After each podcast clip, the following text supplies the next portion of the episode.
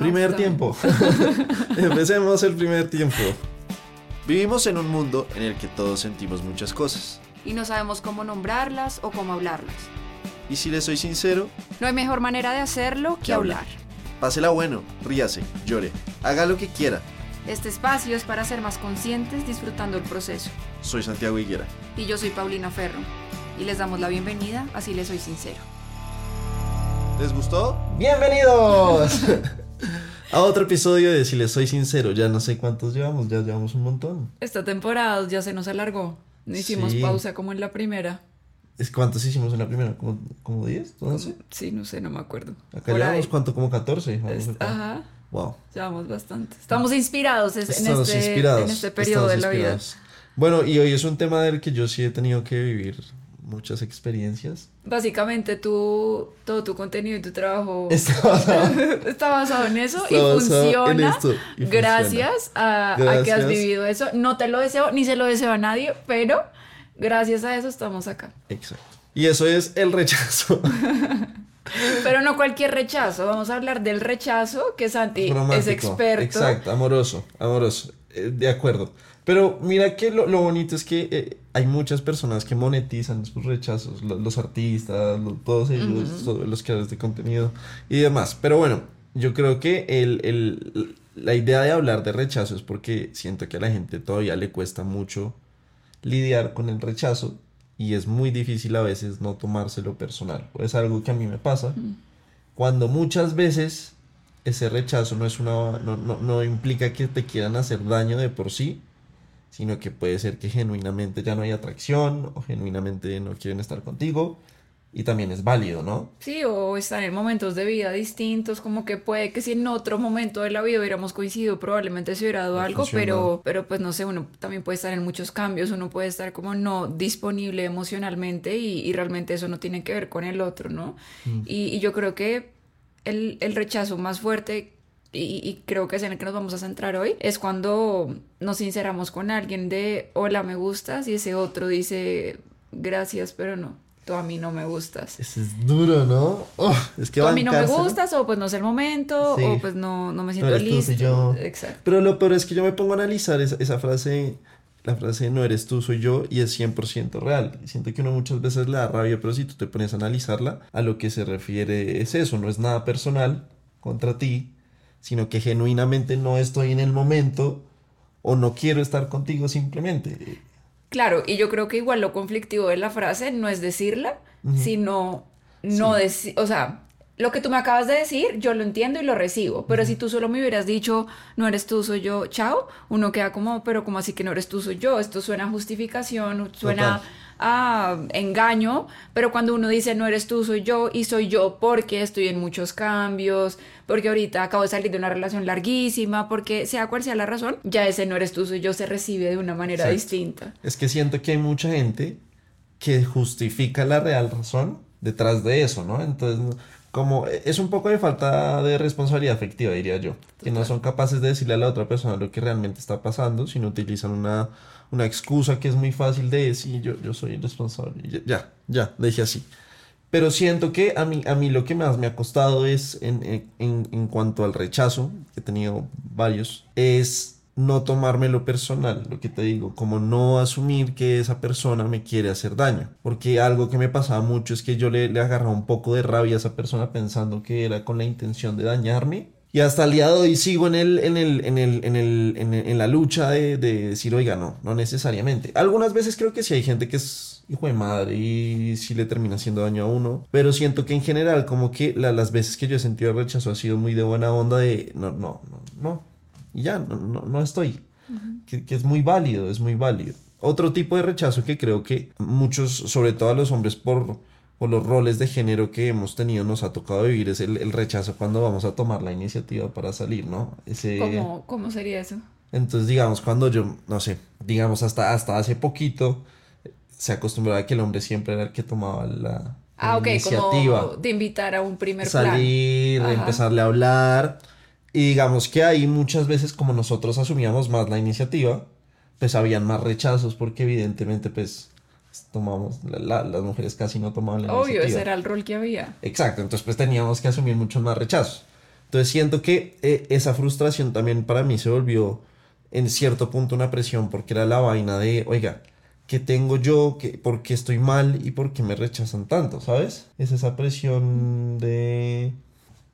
Puta, ¿por qué? Porque nadie me copia la salida. Exacto, ¿qué está pasando? Y siento que en este momento habrán muchos hombres que, que, se sienten identificados. Y también he escuchado mucho el término, yo a veces he hecho un par de videos diciendo las mujeres también deberían tomar la iniciativa y todas me dicen, ¿para qué si me van a dejar plantada? ¿Para qué si me van a para que si ya lo he hecho y no me responden, para que si ya... Sí, porque igual todavía está por, por detrás este discurso de que si una vieja es la que toma la iniciativa está muy necesitada, muy lanzada, que también pues sí tiene que ver con, con este tema de este machismo tóxico, que a la larga el machismo pues nos afecta a los dos. O sea, no, el machismo no solo que afecta a las mujeres, sino que siento que los hombres también tienen muchas cargas, pues por estas creencias y por estos roles que hemos adquirido. Pero sin entrar en este tema, yo sí creo que, que el rechazo es algo que todos en algún momento hemos vivido o vamos a vivir. Yo creo que el rechazo es inevitable, siempre va a existir. Yo creo que el rechazo también se vuelve conflictivo, es cuando nosotros no tenemos, es que ahorita cuando te estaba escuchando hablar yo pensaba en el sentido de que las veces que yo más rechazada me he sentido es porque yo no he tenido contexto del por qué no. ¿Sí? Una cosa es, decir como, no, es que no quiero estar contigo. Y uno es como, ok, pero ¿qué pasó? No le gusté, ok. Y otra cosa es poder decir, no quiero estar contigo, pero porque ahorita yo estoy en este momento o porque genuinamente no sentí una conexión. Y no tiene nada que ver con que tú estés mal o yo esté mal, sino que genuinamente el tema no fluyó acá y también está bien. ¿Sí? Pero yo creo que también el rechazo es más grande en la medida en que menos comunicación hay al respecto. total. Y pues igual estamos hablando en un mundo ideal, ¿no? Porque pues tampoco nadie tiene la obligación de abrirse con uno, nadie tiene por qué siempre estar explicando el por qué te dejo de hablar o por qué hago lo que hago, ¿no? Cada quien es libre de hacer lo que quiera. Pero pues yo sí creo que el, que el rechazo es un tema muy fuerte y, y ahorita que, que, pues, que estabas hablando de todo esto, yo me acordé, me acuerdo mucho de la primera vez en la que yo me sentí súper rechazada por un hombre. Yo era muy chiquita, además se me hace muy tierna esta historia porque yo estaba en quinto de primaria. Y o en cuarto no me acuerdo. Estaba muy chiquita y yo siempre he sido como muy inocente en todos los sentidos. O sea si yo me comparo con, con, las de mi curso yo siempre fui la última en tener pareja la última en darme un beso la última en no sé cosas como que la invitaban a salir a bailar que estábamos bailando no sé qué y la cogían a salir yo siempre fui la última y también en el colegio fui de las que jugó con las muñecas hasta muy grande. Entonces, mientras amigas de mi curso ya estaban pensando en hombres, yo estaba feliz jugando con mi oso y lo vestía y todo eso. Y me acuerdo que yo empecé a ir al colegio y yo le y yo veía que todas empezaban a hablar de hombres y entonces que Pepito me gusta, que no sé qué me gusta y yo como, o sea, mi mente en ese momento no estaba para eso. Y me acuerdo que me fui, bueno, en, en, ese curso hacían como un viaje, pues de toda la, la promoción nos íbamos un mes por fuera y entonces yo me acuerdo que en el viaje todas estaban como, no, y cuando volvamos, Pepito, no sé qué, cuando volvamos, Pepito, no sé qué. Y me acuerdo que a mí me dijeron como, Pau, ¿a ti quién te gusta? Y yo, como así me tiene que gustar a alguien, como que yo no entendía, como que en ese momento como que yo me obligué, literalmente me obligué a, que me gustara a alguien, porque yo veía que a mis amigas les gustaban los hombres y a mí no, entonces como que yo me obligué a que alguien me gustara y me acuerdo que con una amiga, a ella le gustaba un amigo de este personaje y entonces las dos dijimos como no, le vamos a hacer una carta para los dos, o sea, una carta de parte de las dos para los dos o sea, dirigidas dos para dos. Exacto. Entonces era una sola carta que escribimos las dos y le íbamos a entregar a ellos dos. No, y esa carta era libreto. O sea, yo creo que yo genuinamente yo no sentía nada, sino que era libreto de yo me muero por ti y quiero que estemos juntos toda la vida. Pero, o sea, como de como de muy, muy entregada, no porque esté mal, pero muy entregada que yo creo que yo había cruzado las palabras una vez con ese man, o sea, nada que ver y obviamente nadie nos respondió, no nos dijeron nada. Y por el contrario, se volvió como la carta icónica del curso. Entonces, como que de cierta manera todo el mundo empezó a molestarnos por esa carta. Y fue una sensación horrible. Porque yo decía como, pucha, sin saberlo en ese momento, que genuinamente a mí no me gustaba, pero yo creía que sí era como, pucha, aparte de que no me respondió, pues todo el mundo se empezó a reír de esa carta. Claro, ahí pasó eh, similar. Y entonces, pues también ahí empiezan como estas... Em, inseguridades. Inseguridades por un lado y también como estos pensamientos de, pucha, ¿qué hice yo? Mm. ¿Será que fui muy lanzada? ¿Será que no sé qué? Y pues son estas experiencias también las que nos van diciendo pues nos van educando de cierta manera cómo aprender a cuidarnos, cómo aprender a relacionarnos de determinada manera. Y bueno, pues, pues, a raíz de estas experiencias es que también uno empieza de pronto a crear ciertas armaduras o ciertas formas de cuidarse, pero pucha, yo creo que cuando uno está en esa situación de rechazo, se siente muy, muy doloroso. Es 100%. horrible, pero también cuando yo las he podido transitar y he podido trabajarlas y pues es algo que me ha tocado trabajar en terapia y que he tenido que hablar con mis amigas y todo pues para poderlas transitar, también agradezco mucho haber pasado por esas situaciones porque me han enseñado No, demasiadas cosas. Y es que siento que, a ver, también hay, hay algo que hay que decir y es que obviamente esa era una época en que uno estaba en, en un nivel de madurez muy distinto, ¿no? En el que tú cuentas. Segundo, siento que del ambiente en que nosotros crecimos hacía que la gente fuera mucho más, esto va a sonar terrible, pero es verdad, no me importa, voy a decir todo, más mojigata y más, y como que le importara más lo que opinara la sociedad en ese momento, ¿no? Y sigue siendo así. 100%. Yo siento que ha mejorado mucho. Como que hoy en día yo, yo tengo muchos amigos que eran los bullies del colegio. Que hoy en día yo digo, ustedes en el colegio a mí me, habrí- me, me habrían acabado, weón. O sea, sin duda alguna. Entonces siento que eso, eso con, la, con los años va pasando todavía. Creo que hay muchos, muchas vainas. Pero siento que sobre todo en esa época es muy duro porque uno sí empieza a decir, esa vaina de, ¿será que no salió conmigo porque no soy popular? ¿Será que prefiere a las viejas o a los manes? No porque no soy, no sé, suficientemente lindo. lindo o porque no soy, bueno, XY, pero sí crecen muchas cosas que creo que tam- también pueden afectarlo en el futuro, porque digamos, yo sí soy de las personas que a mí me cuestan mucho, mucho tomar la iniciativa, porque tengo un pánico gigante al rechazo, ¿sabes? Y por más de que hay mucha gente que a mí me lo, me lo ha dicho como, marica, créetela, eres una chimba, igual sigue estando ese dolorcito de, oiga, Igual, si me- de pronto no soy suficiente, de pronto cuando uno se le mete en la cabeza, a mí me pasó muchas veces que uno, uno miraba y las personas más hijo de madres, no sé si has visto, eran las que más levantaban, man. ¿No? Pero los más hijo de madres. Y, y uno decía, oiga, y yo que trato de ser, ta- tampoco es que seamos unos santos, to- todos Sí, hemos sí, tenido cagadas, pero, pero digamos que las personas que cuando, porque yo cuando me trago, me trago mucho y, y me entrego mucho. Qué lindo.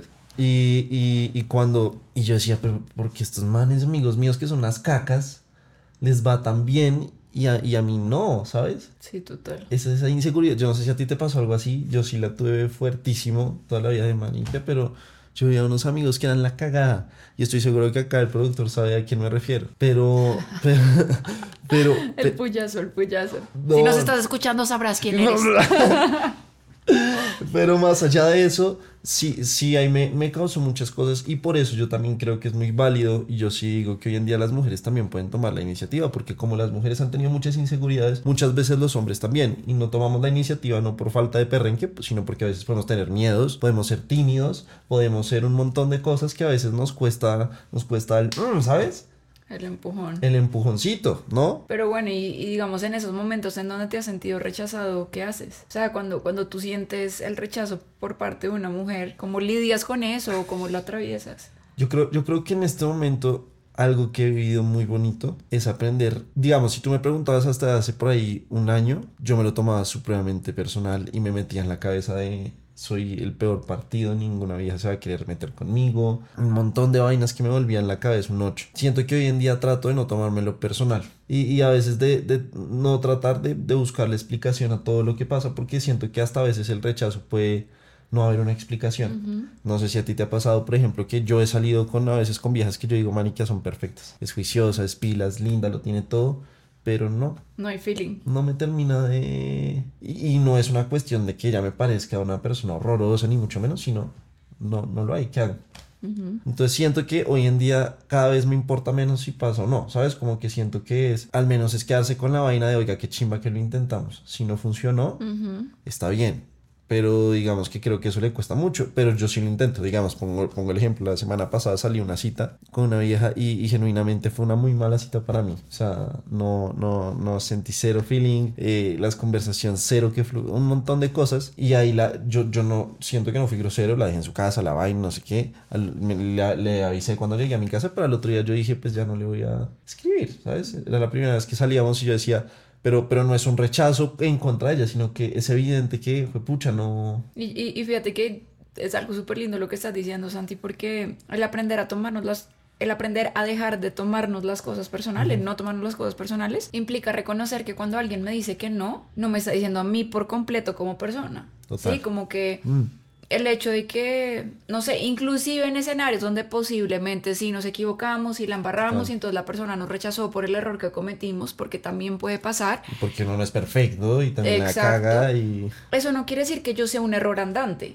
¿sí? O que yo sea una falla andante, sino que cometí un error, tuve una acción equivocada y por eso sufrí rechazo, pero igual también pues se puede remediar, se puede corregir. Y lo mismo pasa cuando inclusive no tenemos explicaciones. El hecho de que me estén diciendo que no, el no no es rechazo.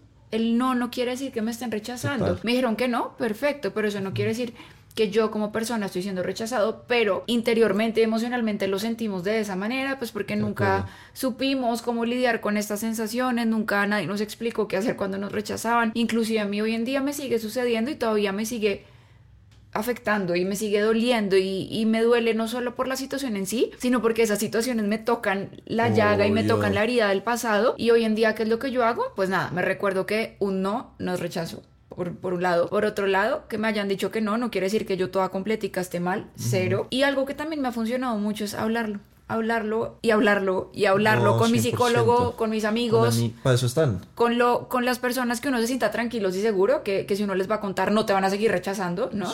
sino que te van a recibir y hablarlo hasta que uno lo pueda digerir y, y realmente poder entender que pues que uno no es rechazo. Ahora, siento yo que también como tú decías al comienzo, está muy relacionado con la forma en la que nosotros comunicamos las cosas, porque también hay personas que son groseras y hay personas que son súper hirientes. Total. Y hay personas que de pronto en medio de su intención como de ser comunicativas y de poder hablar genuinamente acá en mi feeling, no lo comunican de la mejor manera y eso se termina sintiendo horrible. ¿Mm?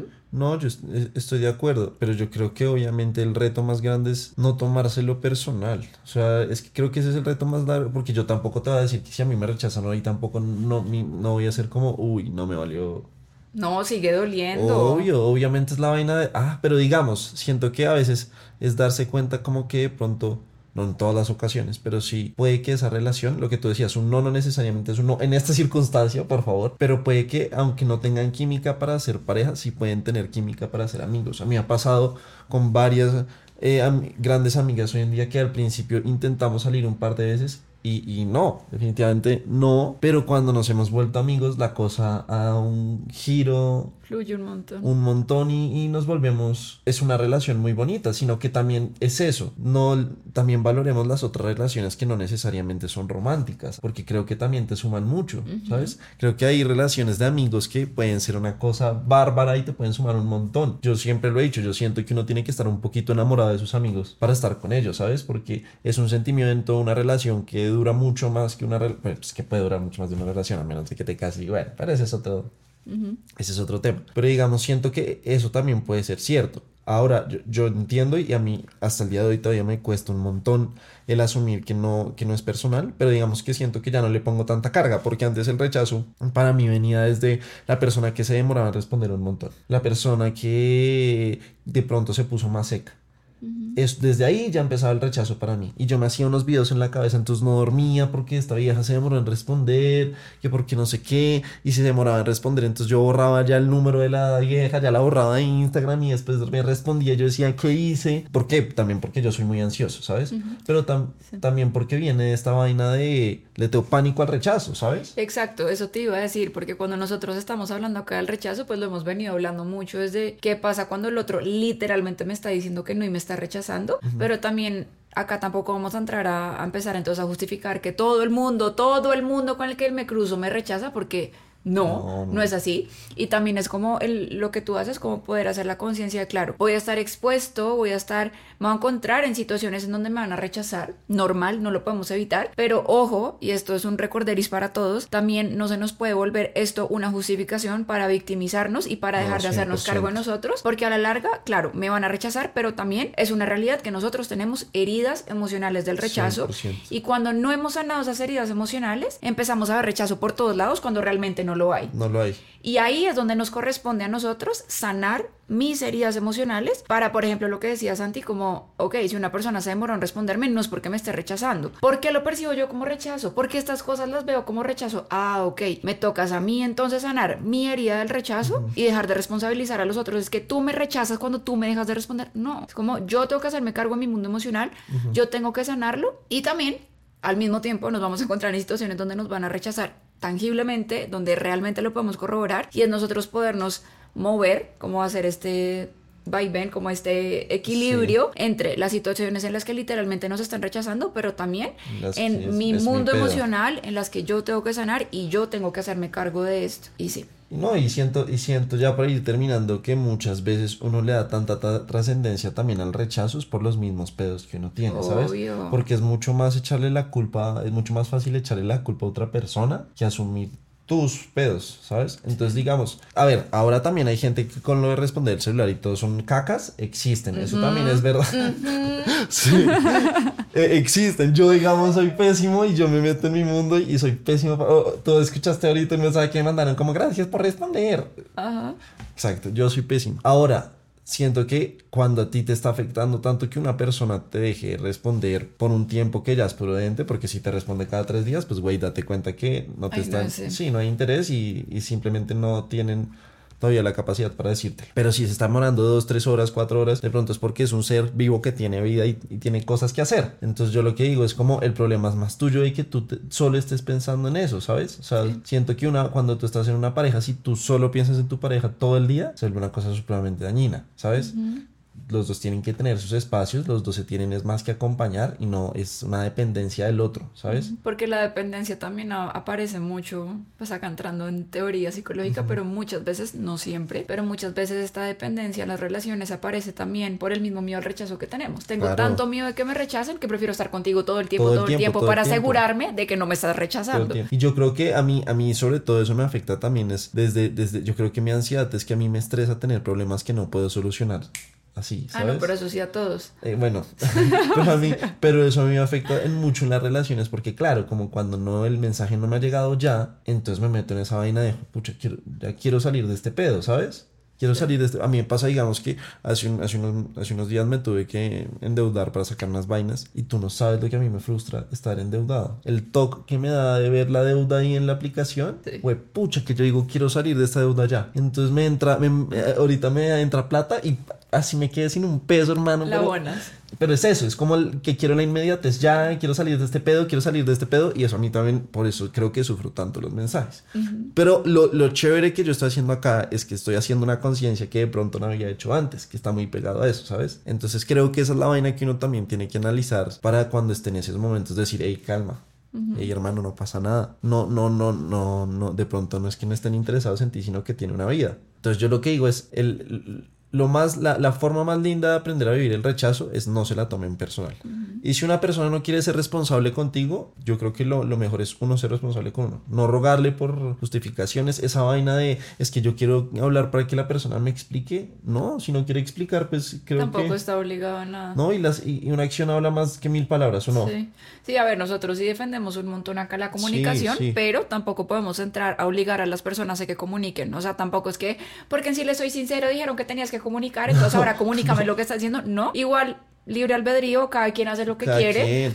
Pero pues nosotros sí promovemos la responsabilidad afectiva, la comunicación asertiva, el podernos cuidar inclusive para decir no. Y pues bueno, si ustedes igual se topan con personas que ahorita no están dispuestas a eso y ustedes sí, pues entonces cuídense y traten de encontrar personas y construir vínculos que sí estén dispuestos a tener este tipo de, de, conversaciones. Pero bueno, se nos acabó el tiempo. Se nos acabó el tiempo. Me encantan, me encantan estas reflexiones, Santi. Yo creo que es muy lindo poder aterrizar que todos en alguna manera hemos tenido algún tipo de rechazo, ya sea en el trabajo, pareja, familia, amigos, eh, haciendo ejercicio no tengo ni idea, lo que sea. Oigan, y hablando del rechazo, le estaba contando a Santi, si quieren, me acabo de ver el documental de Beckham en Netflix y tiene muchísimo que ver con el tema del rechazo. Oigan, ¿por qué? ¿Por qué? ¿Por qué? Spoiler, acá spoiler, estoy haciendo spoiler, literalmente el país entero se le vino encima a Beckham. Ah, con lo del mundial o algo, ¿no? Sí, con lo del mundial. Oigan, ustedes saben lo que es sentir el rechazo de un país entero. No, y además, yo creo que algo que es muy hijo de madre es cuando tú ya llegas a ese nivel de fama, ¿sabes? Como que todo el mundo. Literalmente todo el mundo te rechaza. o sea, y que de un momento a otro todo el mundo se te venga encima, debe ser. De un día, literal.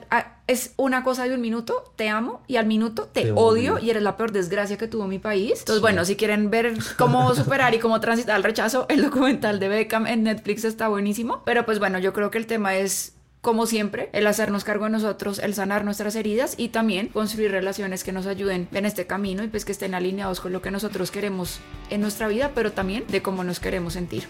Amén. Nos vemos en otro capítulo Si les soy sincero. Gracias por estar acá. Y no olviden compartir este capítulo a las personas que crean que les pueda servir y también calificarnos en Spotify para seguir pudiendo llegar a ustedes todas las semanas. Un abracito.